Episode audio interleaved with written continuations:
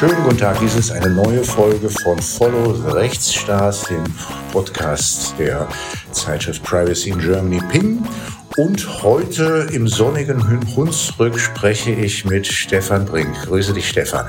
Grüß dich, Nico. Freut mich sehr. Äh, das erste Mal, dass wir in meiner neuen Funktion sprechen. Ich bin ja sozusagen nackt, stehe ich vor dir. Nicht mehr im öffentlichen Dienst, nicht mehr der Landesbeauftragte von Baden-Württemberg seit Ende 22, sondern tja, Privatier, sagen wir mal. Im sonnigen Hunsrück, aber wie ich zufällig weiß, auch sehr regelmäßig in Berlin. Warum? Weil ich dort tatsächlich seit Januar meine neue Anlaufstelle habe. Ich habe ein Institut gegründet, ein wissenschaftliches Institut für die Digitalisierung der Arbeitswelt, abgekürzt WIDA. Und wir befassen uns natürlich weiter mit all den schönen Fragen, die mich auch persönlich und privat besonders interessieren. Das ist alles, was mit Digitalisierung zusammenhängt. Das sind natürlich Fragen des Datenschutzes und natürlich auch der Informationsfreiheit. Äh, das Ganze machen wir tatsächlich mit einem wissenschaftlichen Anspruch. Ich bin ja in der glücklichen äh, Rolle auch der Herausgeberschaft von verschiedenen schönen Werken, wie zum Beispiel der, dem Werk DSGVO, das ich mit ähm, Heiner Wolf herausgebe, oder wie dem, mit dem Kommentar zum, zur Informationsfreiheit. Daran wird gut weitergearbeitet und ansonsten freuen wir uns über jeden, der unseren Rat sucht. Das ist ja super. Das heißt, du bleibst dem Team Datenschutz erhalten. Das haben ja andere ganz unterschiedlich gehandhabt, die aus einem solchen Amt geschieden sind. Manche haben dem Datenschutz dann schnöde den Rücken gekehrt und sich äh, zur Ruhe gesetzt oder anderen Themen zugewandt, aber du hast die feste Absicht, äh, nicht locker zu lassen und weiterhin auch dich nicht nur dem Datenschutz, sondern auch der Informationsfreiheit, das ist ja auch ein durchaus großes Feld, auch weiterhin erhalten zu bleiben. Ja, ich könnte jetzt sagen, ich kann halt nichts anderes. Ich muss dem Thema verbunden bleiben äh, möchte es aber tatsächlich auch ein bisschen ausweiten. Mein Thema, mein großes Thema sind die Bürgerrechte im digitalen Zeitalter. Das heißt, jetzt habe ich auch die Möglichkeit, in einer noch unabhängigeren Position als eine unabhängige Aufsichtsbehörde das kann, auch noch mehr nach links und rechts zu schauen, was denn mit unseren anderen Freiheitsrechten passiert im Zuge der Digitalisierung. Insofern eine schöne Position, die mir Gelegenheit gibt, auch wirklich den Blick noch etwas auszuweiten. Das muss man sich auch auf der Zunge zergehen lassen, dass es noch Positionen gibt, die noch unabhängiger sind als eine, äh, als eine Landesdatenschutzbehörde. Ja, äh, auch darüber könnten wir einen eigenen Podcast machen, äh, lieber Nico. Selbstverständlich sind die Datenschutzaufsichtsbehörden unter der DSGVO äh, völlig unabhängig und damit immerhin schon mal unabhängiger als die betrieblichen und behördlichen Datenschutzbeauftragten. Die sind nämlich nur vollständig unabhängig und nicht völlig unabhängig, wenn man den Erwägungsgründen der DSGVO traut.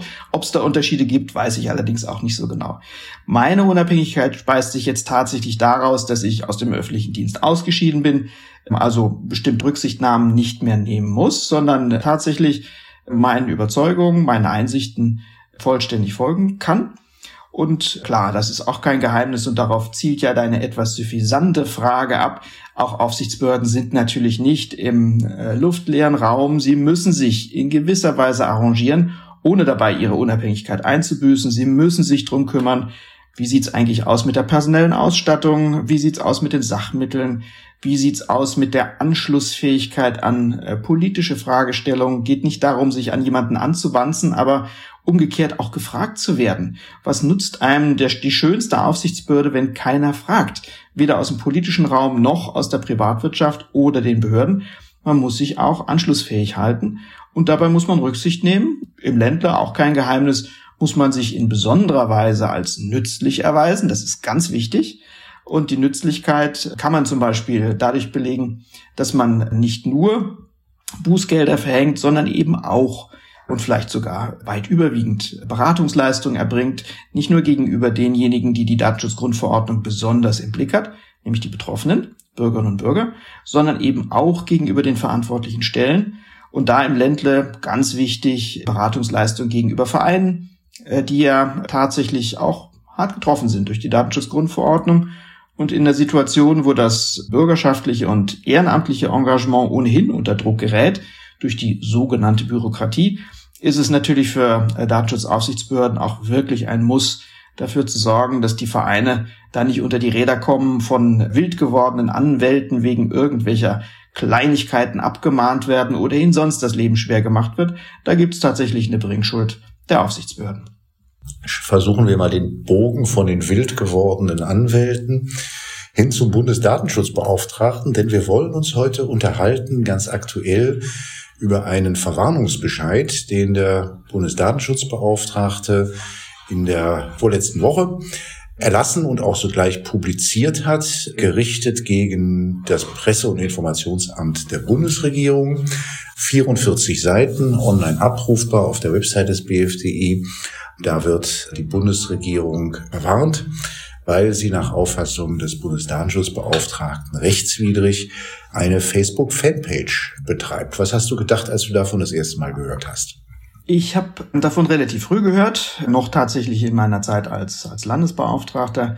Ich habe damals gedacht und denke heute noch, gut so wird ja auch Zeit, dass endlich mal in der Sache eine aus meiner Sicht relativ klare Rechtslage auch exekutiert wird, dass das Folgen hat. Ich habe ähm, meine Zweifel gehabt, ob das ausgerechnet das Bundespresseamt jetzt so ein idealer Adressat für so eine Tätigkeit ist, aber bin unterm Strich sehr froh, dass sich der Bundesbeauftragte und die Länderbeauftragten darauf verständigt haben, gemeinsam jetzt gegen öffentliche Stellen vorzugehen, die gegen die einschlägigen Vorschriften der DSGVO, des TTDSG und die dazu ergangene Rechtsprechung verstoßen, indem sie auf Social-Media-Anbieter zurückgreifen, die ja offensichtlich Defizite haben. Wenn die Rechtslage, wie du sagst, so eindeutig ist, wie erklärt es sich dann, dass es nicht schon längst viel mehr solche Bescheide gibt?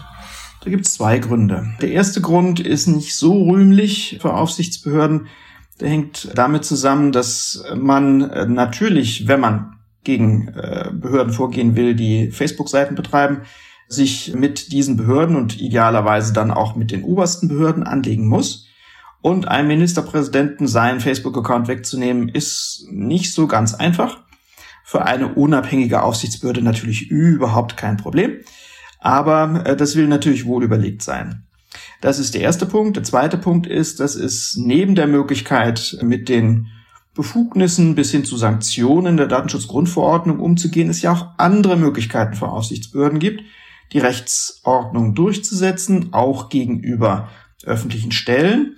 Das war der Weg, den wir in Baden-Württemberg schon vor mehr als zwei Jahren beschritten haben, dass wir gesagt haben, hört mal zu, Liebe Staatskanzlei, lieber Ministerpräsident, ihr macht da Dinge, die aus unserer Sicht rechtswidrig sind. Lasst uns doch mal überlegen, was ein guter Weg ist, dass ihr einerseits schön kommuniziert. Das wollen wir. Wir wollen, dass öffentliche Stellen sich möglichst breit und möglichst bürgernah und möglichst gut erreichbar präsentieren, dass die Informationen geben, ihre Gründe präsentieren, auch in Kontakt und Diskussion mit den Bürgerinnen und Bürgern kommen. Das wollen wir nicht abschneiden.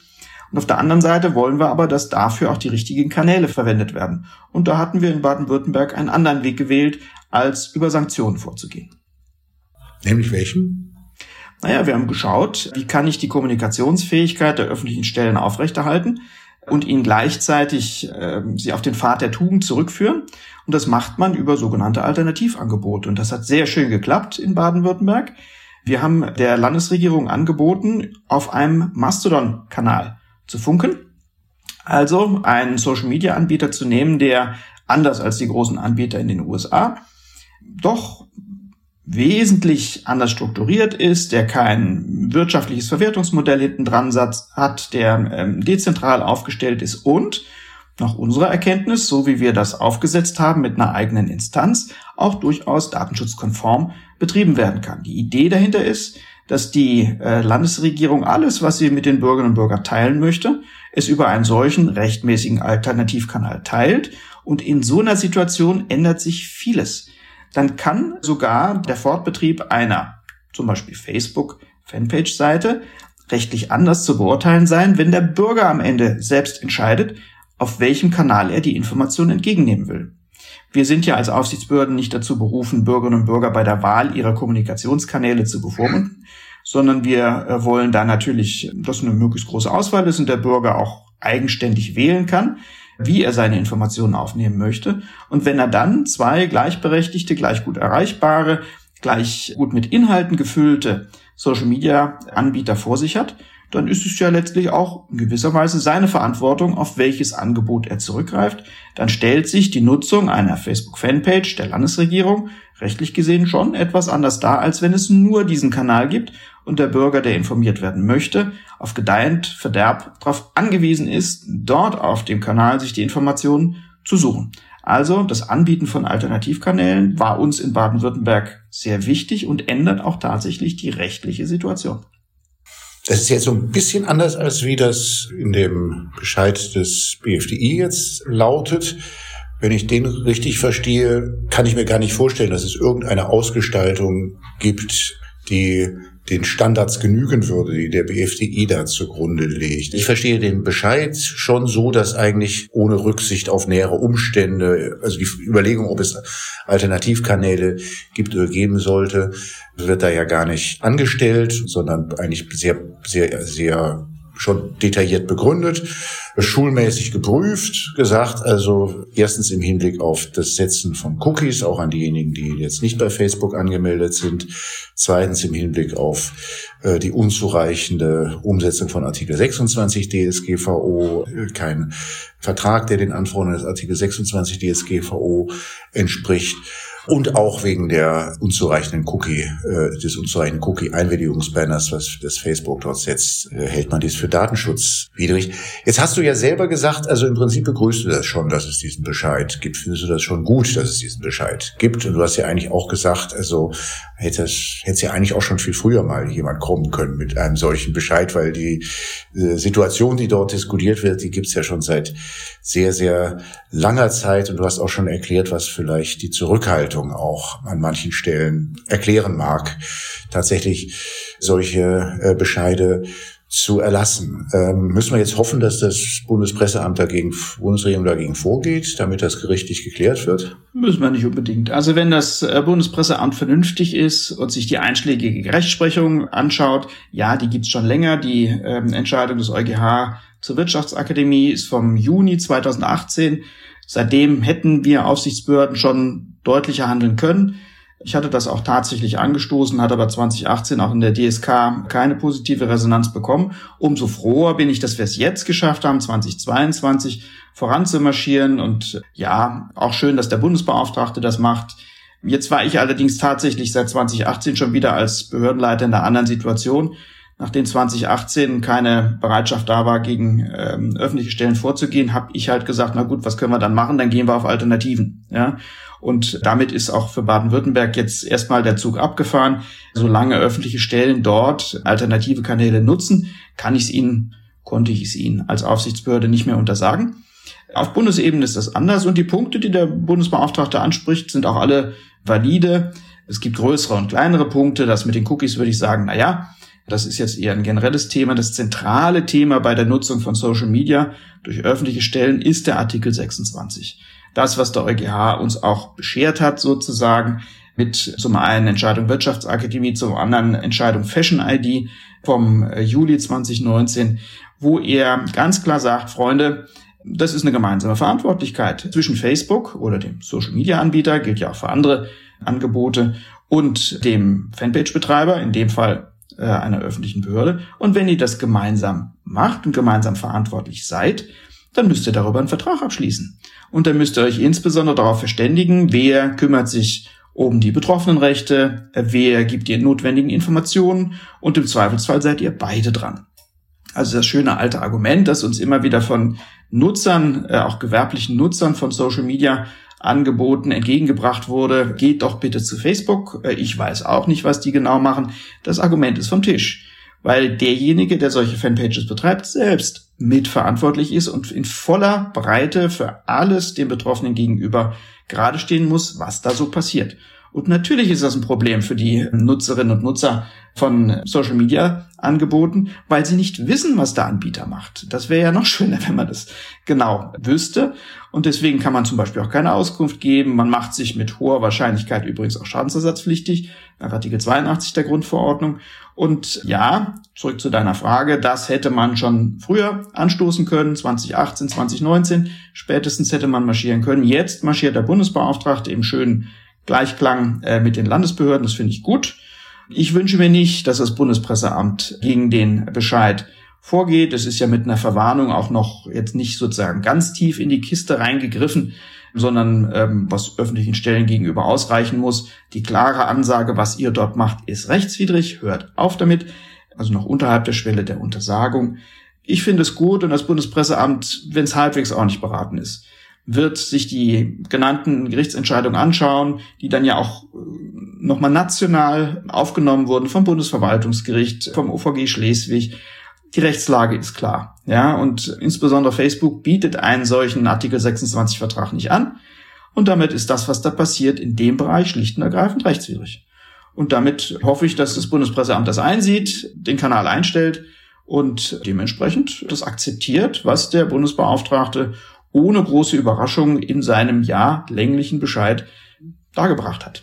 Na, bietet nicht an, ist ja nicht ganz äh, treffend, sondern es gibt ja dieses, es wird ja Bezug genommen in dem Bescheid auf dieses Addendum, das Facebook dann in, also in Reaktion auf die Artikel 26 Entscheidung des EuGH zur gemeinsamen Verantwortlichkeit bei Fanpages erlassen hat. Und da sagen sie, da sagt BFDI, das sei unzureichend. Es sei unzureichend insbesondere deshalb, weil der Betreiber der Fanpage gar nicht in die Lage versetzt werde, die Informationspflichten zu erfüllen, weil er selber gar nicht genau genug weiß. So verstehe ich diese Passage.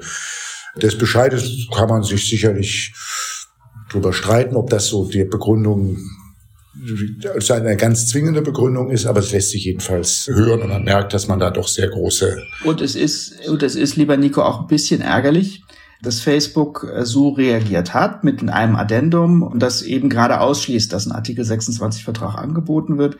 Damit sucht äh, Facebook Ärger. Ist ganz klar, was da passiert. Sie sind unzufrieden mit der Entscheidung des EuGH. Sie halten die für falsch. Das sagen sie auch laut und deutlich. Dürfen sie auch sagen, hat keiner was dagegen. Meinungsfreiheit ist breit. Aber damit bringen sie natürlich ihre Nutzerinnen und Nutzer in Teufelsküche. Wenn Facebook der Auffassung ist, dass der EuGH schief liegt und die Entscheidung nicht mehr anfechtbar ist, dann wäre es jedenfalls im Sinne der Nutzerinnen und Nutzer ähm, freundlich, wenn Facebook sich noch mal intensiv Gedanken machen würde, ob man nicht vielleicht doch das machen könnte, was der EuGH dort für richtig befunden hat. Und so schwer ist das nicht. Ein Artikel 26 Vertrag, da äh, hatten wir damals auch äh, als äh, Aufsichtsbehörde in Baden-Württemberg ein sehr schönes Muster verfasst, das sogar vom Europäischen Datenschutzausschuss hochgehoben wurde und rumgezeigt wurde, weil das so schön ist. Das müssen die nur ausfüllen und unterschreiben und schon ginge es. Das wollen die halt nicht. Und dieser Dissens, äh, ob das jetzt wirklich ein Artikel 26 äh, Vertrag eines solchen Vertrages bedarf oder nicht, der wird jetzt letztlich auf dem Rücken der Facebook Fanpage Betreiber ausgetragen. Äh, und deswegen schnappt sich ja auch der Bundesbeauftragte vollkommen zurecht zum Beispiel das Bundespresseamt, die müssen das jetzt ausbaden. Richtig gut argumentieren kann man dagegen nicht mehr. Äh, das ist wirklich, würde ich sagen, rechtlich schon in, unter vielen Gesichtspunkten beleuchtet. Jetzt hat die DSK sich nochmal hingesetzt, alles nochmal zusammengeschrieben und äh, nochmal ausgeführt, warum das ohne Artikel 26 Vertrag nicht geht. Jo. Und jetzt müssen halt arme äh, deutsche Behörden sich überlegen, ob sie in den sauren Apfel beißen und rausmarschieren. Möglicherweise wird der Druck, der jetzt gerade entsteht, auch groß genug sein, damit Facebook nochmal in sich geht und möglicherweise so einen Vertrag anbietet. Ähm, aber es ist unterm Strich immer ein Spiel über Bande. Man schlägt den Sack und meint den Esel, aber der Esel hat sich halt nur mal darauf versteift, dass der EuGH falsch liegt. Vielleicht noch mal kurz für unsere Zuhörer, denen das mit dem Addendum nicht sagt. Das ist die, ist die Reaktion von Facebook damals gewesen. Zitat jetzt aus dem Bescheid, äh, nicht die Vereinbarung, und das ist Facebook-Zitat äh, aus von deren Seite, der, die Vereinbarung personenbezogener Daten für Seiteninsights unterliegt möglicherweise der nachfolgenden Vereinbarung über die gemeinsame Verantwortlichkeit. Und dann hat man hat man einen solchen, einen solchen Text dann dort äh, veröffentlicht, der gelten soll für den Fall, dass entgegen der eigenen Auffassung, aber dann wohl mit dem EuGH, es doch eine gemeinsame Verantwortlichkeit äh, vorliegt. Und da sagt er der BFDI, das ist äh, keine ausreichende Umsetzung von Artikel 26 DSGVO. Also äh, ich habe gestern gerade einen, mit, mich mit einem englischen Kollegen zusammen einem Vortragsformat unterhalten über ganz anderes Thema, äh, Datentransfer, Trends und Konsorten. wo es darum ging, dass wir zu diesen Themen sehr, sehr viele Stellungnahmen und Papiere der Datenschutzbehörden haben, aber mangels Vollzug auch dann keine eigentlich Rechtsprechung, aus der mal abzulesen ist, was denn eigentlich jetzt die Tragweite der äh, Schrems-Entscheidung äh, dann tatsächlich ist, kann man sich an vielen Einzelheiten auch sehr darüber streiten. Ja, und so ähnlich verhält sich ja auch mit den Fan Fanpages und den anderen äh, Social Networks und den Aktivitäten der öffentlichen Stellen dort, so dass ich es äh, sehr begrüßen würde, wenn das gerichtlich jetzt auch noch einmal zum Thema gemacht wird. Also verstehe ja immer nicht, warum die Behörden so oft so zögerlich sind, Bescheide zu erlassen und oft Sachen zum dritten und zum vierten Mal in sorgsam abgestimmte bis ins Komma wahrscheinlich tot zu Tode diskutierte Papiere äh, äh stecken, ja, von den Behörden, von den einzelnen Behörden, von der DSK, von der, vom, vom, vom EPDB, wo jetzt auch gerade wieder ein Papier zum Data Transfer gekommen ist letzte Woche. Papiere über Papiere über Papiere über Papiere, aber eigentlich haben sie ja die Befugnisse nach 58 DSGVO und ähm, warum machen sie so selten von diesen Befugnissen Gebrauch und sorgen ja auch dafür, dass es, wenn man sich jetzt anschaut, mal so das große Bild, wenn man sich jetzt mal anschaut, wir haben jetzt fast, ja, wir haben jetzt bald fünf Jahre DSGVO, als ich jetzt mein, Kap mein Buchkapitel zum Datenschutz geschrieben habe, wo ich was, was sehr rechtsprechungsorientiert ist, ich würde sagen, das ist 80 bis 90 Prozent ist das Rechtsprechung der äh, Zivilgerichte und Arbeitsgerichte, also Verfahren, die dann geführt werden, werden zwischen Betroffenen und Verantwortlichen unmittelbar, aber kaum mal wirklich Verfahren, die auch von den Behörden dann auch tatsächlich mal durch einen Bescheid ursprünglich angestoßen worden sind. Warum ist das so? Ähm, die Beobachtung teile ich. Ich würde mir auch wünschen, dass wir tatsächlich mehr Rechtsprechung noch haben. Wir brauchen die nicht nur zur besseren Auslegung und zum besseren Verständnis der Datenschutzgrundverordnung, wir brauchen das natürlich auch, um die Aufsichtsbehörden zu kontrollieren, die in vielen Bereichen, das ist eine lange, auch gerade deutsche Tradition, in vielen Bereichen sehr, sehr wenig Feedback bekommen haben auf das, was sie an Positionen haben, äh, was sie äh, auch an, an Vorschlägen und Empfehlungen geben. Äh, das lief alles mehr oder weniger auf so einer Basis, naja, jetzt ärgern wir mal die Aufsichtsbehörden nicht, wenn die was empfohlen haben, dann richten wir uns halt danach. Also da musste schon einiges zusammenkommen, um wirklich mal zu einer Klage gegen eine Verwaltungsbehörde, also die Aufsichtsbehörde vom Verwaltungsgericht zu führen. Da können jetzt Aufsichtsbehörden nicht so arg viel dafür. Ja, also da muss sich halt jemand finden, der tatsächlich klagt. Und wofür sie was können, ist, wie sie ihre Instrumente benutzen. Und das lässt sich, glaube ich, ganz gut erklären. 2018 war mit Sicherheit auch noch 2019 das Jahr, wo die Grundverordnung interpretiert, erklärt wurde, wo umgestellt wurde. Trotz der zweijährigen Vorlaufzeit waren ja nun nicht, noch nicht alle im Mai 2018 auch schon tatsächlich umgerüstet. Und dann kommt eine Situation, wo eine Aufsichtsbehörde natürlich auch, auch aufgrund ihrer regelmäßig schwachen Ausstattung, sich überlegen muss, wie arbeiten wir effektiv? Also wo kriegen wir am meisten raus bei dem, was wir tun.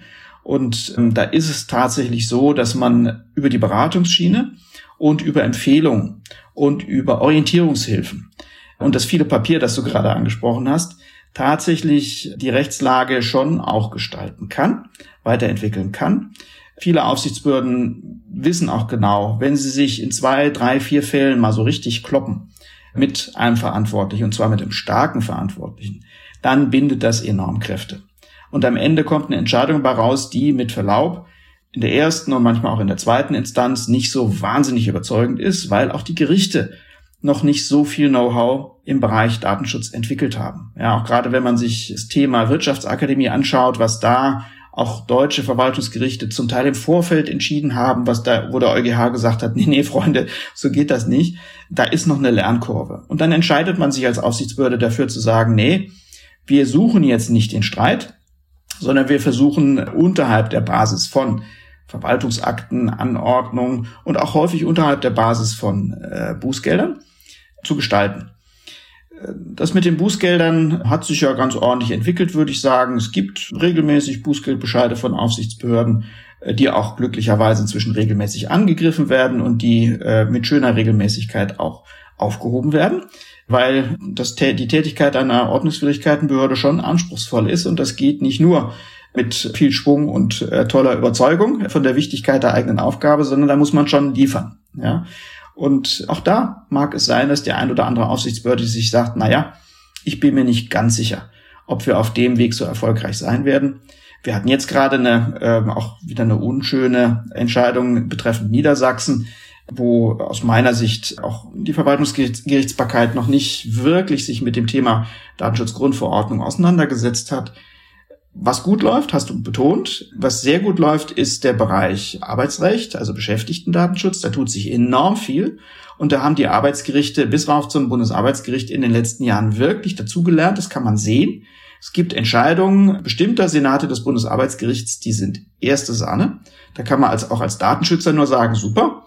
Und ähm, BAG schreckt vor nichts zurück. Die zitieren sogar Normen der Datenschutzgrundverordnung, ja, was die jahrzehntelang nicht getan haben. Jahrzehntelang haben die Arbeitsgerichte immer nur irgendwas vom allgemeinen Persönlichkeitsrecht erzählt und dann angefangen, irgendwas miteinander abzuwägen.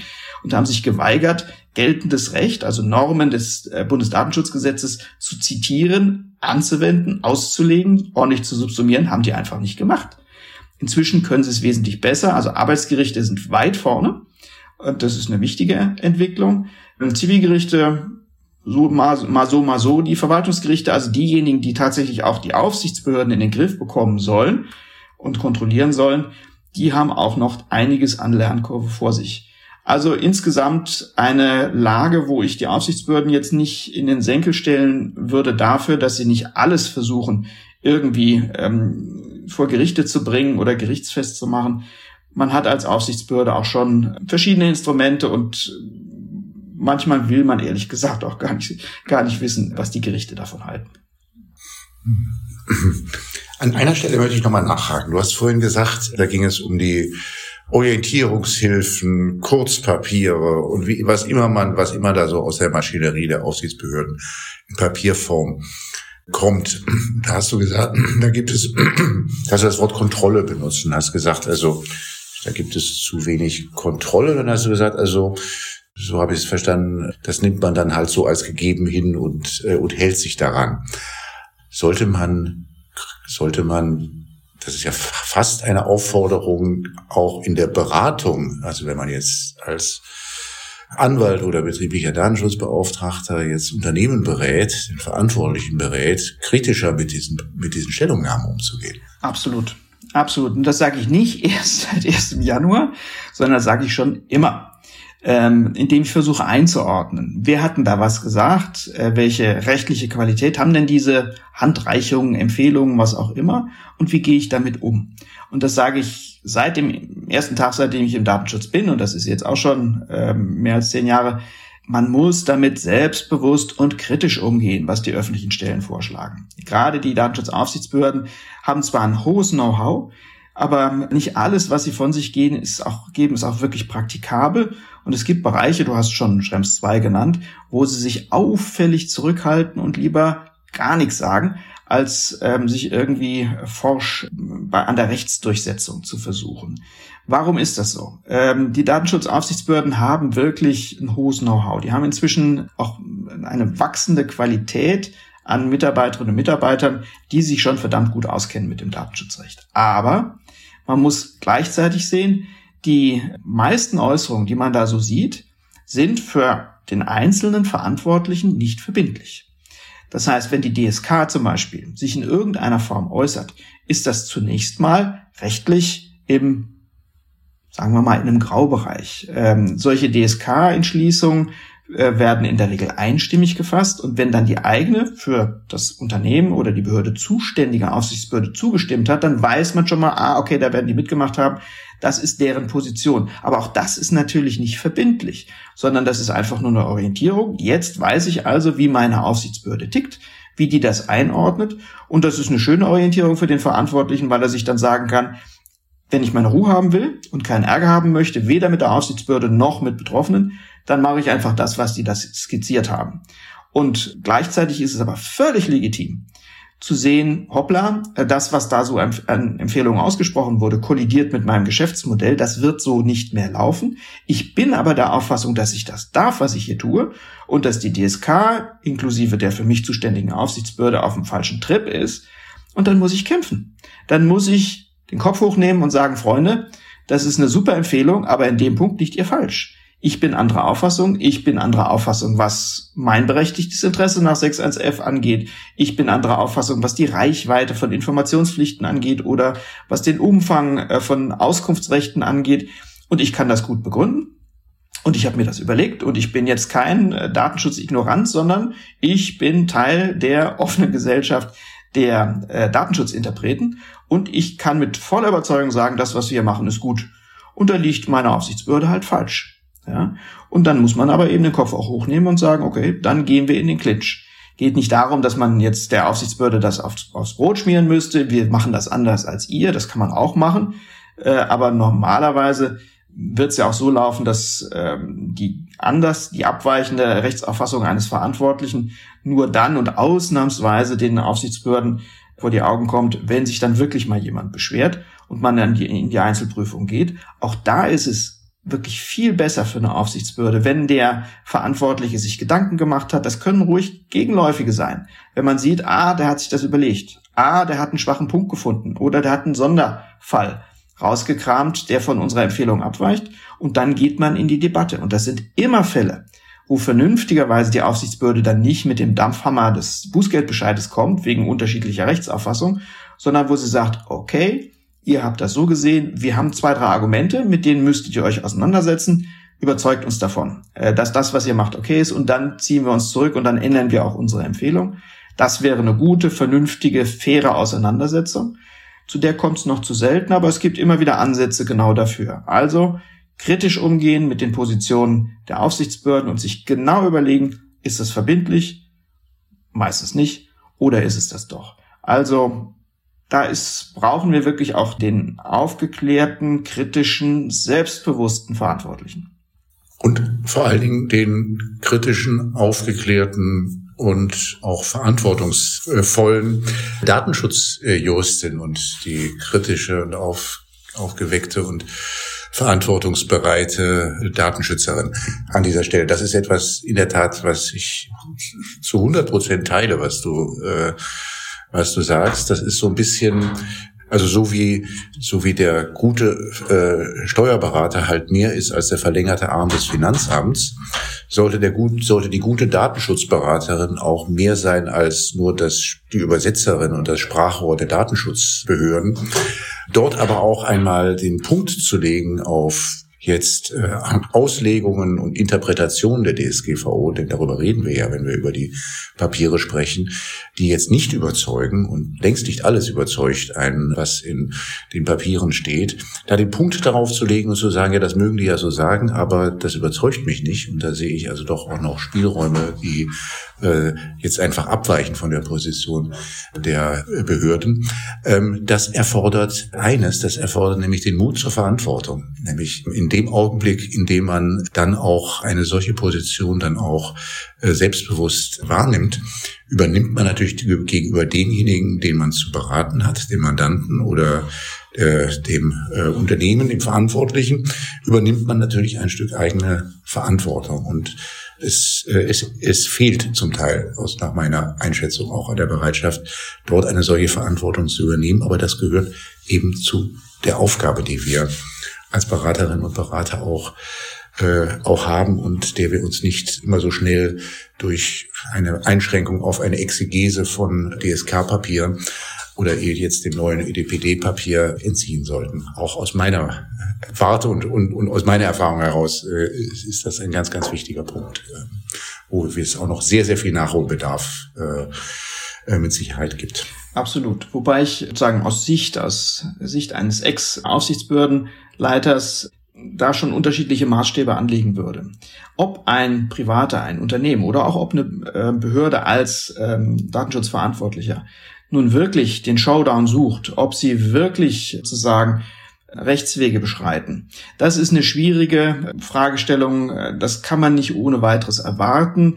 Da wird es häufig auch ökonomisch zum Beispiel sinnvoller sein, den Weg des geringeren Widerstands zu gehen. Und das ist auch völlig okay. Äh, da ist jeder sozusagen Nein, das ist ja auch, äh, das ist ja, das ist ja nicht die Aufgabe von uns Beratern, die Entscheidungen zu treffen. Die Entscheidung, das ist, da, da, da stimme ich auch wieder völlig mit dir überein. Die Entscheidung ist dann letztlich die von denen zu treffen, die, die halt dann, die, die dann tatsächlich die Verantwortlichen sind, nicht? Und nicht von denjenigen, deren Aufgabe es ist, die zu beraten. Aber die Aufgabe Berater ist es natürlich schon, dort auch die, die Spielräume aufzuzeigen und nicht nur einfach äh, äh, dann nachzuplappern, das, was man in den Papieren der Datenschutzaufsichtsbehörde. Ja. Und wenn wir kritisch sind, dann nicht gegenüber den Bürgerinnen und Bürgern, auch in Gestalt von Unternehmerinnen und Unternehmern, sondern gegenüber den Aufsichtsbehörden. Die Aufsichtsbehörden sind diejenigen, auch das muss man sich immer klar machen, die in Rechte eingreifen, nämlich in die äh, Grundrechte der Verantwortlichen. Die Aufsichtsbehörden sind äh, begründungspflichtig für das, was sie tun. Natürlich vertreten sie Interessen und Rechte von Betroffenen. Und so ist ja auch das Selbstverständnis bei sehr vielen Aufsichtsbehörden, dass sie ähm, so auf der, der Robin Hood Schiene unterwegs sind, nach dem Motto, äh, da wir für die Armen, Schwachen und Unterdrückten dieser Erde kämpfen, äh, können wir gar keine Fehler machen. Das ist aber eine falsche Einstellung. Das muss man ganz klar auch immer wieder in Aufsichtsbehörden kommunizieren. Mag ja sein, lieber Mitarbeiter einer Aufsichtsbehörde, dass wir es hier mit einem Datenkraken zu tun haben oder anderen übel beleumundeten Gestalten, aber das sind Grundrechtsträger. Und wir greifen gerade in deren Rechte ein. Wir müssen dafür sorgen, dass wir gut auf guter Rechtsgrundlage arbeiten. Wir müssen das gut transportieren. Wir müssen uns auch immer wieder hinterfragen. Wir müssen uns auch angreifbar machen im Sinne von überprüfbar. Und da hapert es leider tatsächlich. Das ist die Frage, hinter äh, deinen letzten Äußerungen auch stand. Es gibt leider die ungute ähm, Tradition, bei Aufsichtsbehörden auszuweichen. Also nicht ähm, die eigene Position dann auch zu vertreten und durchzufechten, sondern dann sehr schnell links und rechts abzubiegen, wenn Widerspruch kommt. Insbesondere wenn qualifizierter Widerspruch kommt und die Aufsichtsbehörde merkt, oh hoppla, äh, möglicherweise lagen wir da nicht so ganz richtig. Kommt immer wieder vor, die Fälle kenne ich auch, zum Teil auch aus dem eigenen Haus, dass ähm, dann von Hölzchen auf Stöckchen gesprungen wird. So nach dem Motto, ja, mag ja sein, dass unsere erste Position angreifbar ist, aber du hast da noch ein technisches Problem und du hast darüber hinaus noch irgendwas anderes. Und dass man dann in einen Dauerdialog mit der mit dem Verantwortlichen trifft und äh, eigentlich nur Kritikpunkt an Kritikpunkt auflistet, ohne jemals das Verfahren abzuschließen. Das ist auch nicht in Ordnung, sondern da müssen wir äh, auch bereit sein, äh, Dinge auf den Punkt zu bringen und uns überprüfbar zu machen als Aufsichtsbehörden.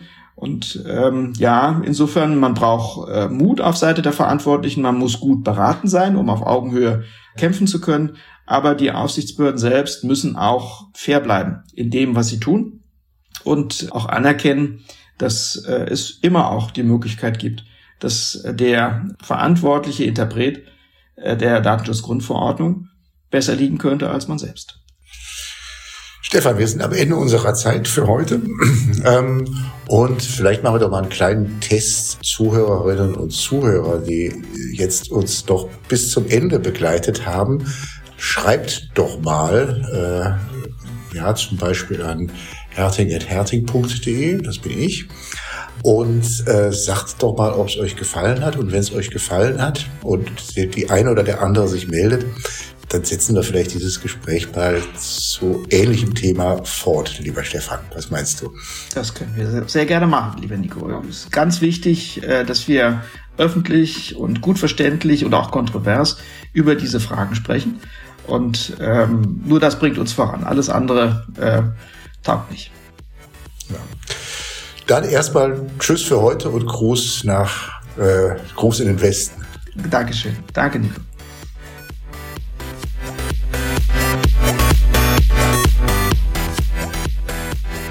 Das war Follow the Rechtsstaat. Schaltet auch ein bei der nächsten Folge und abonniert.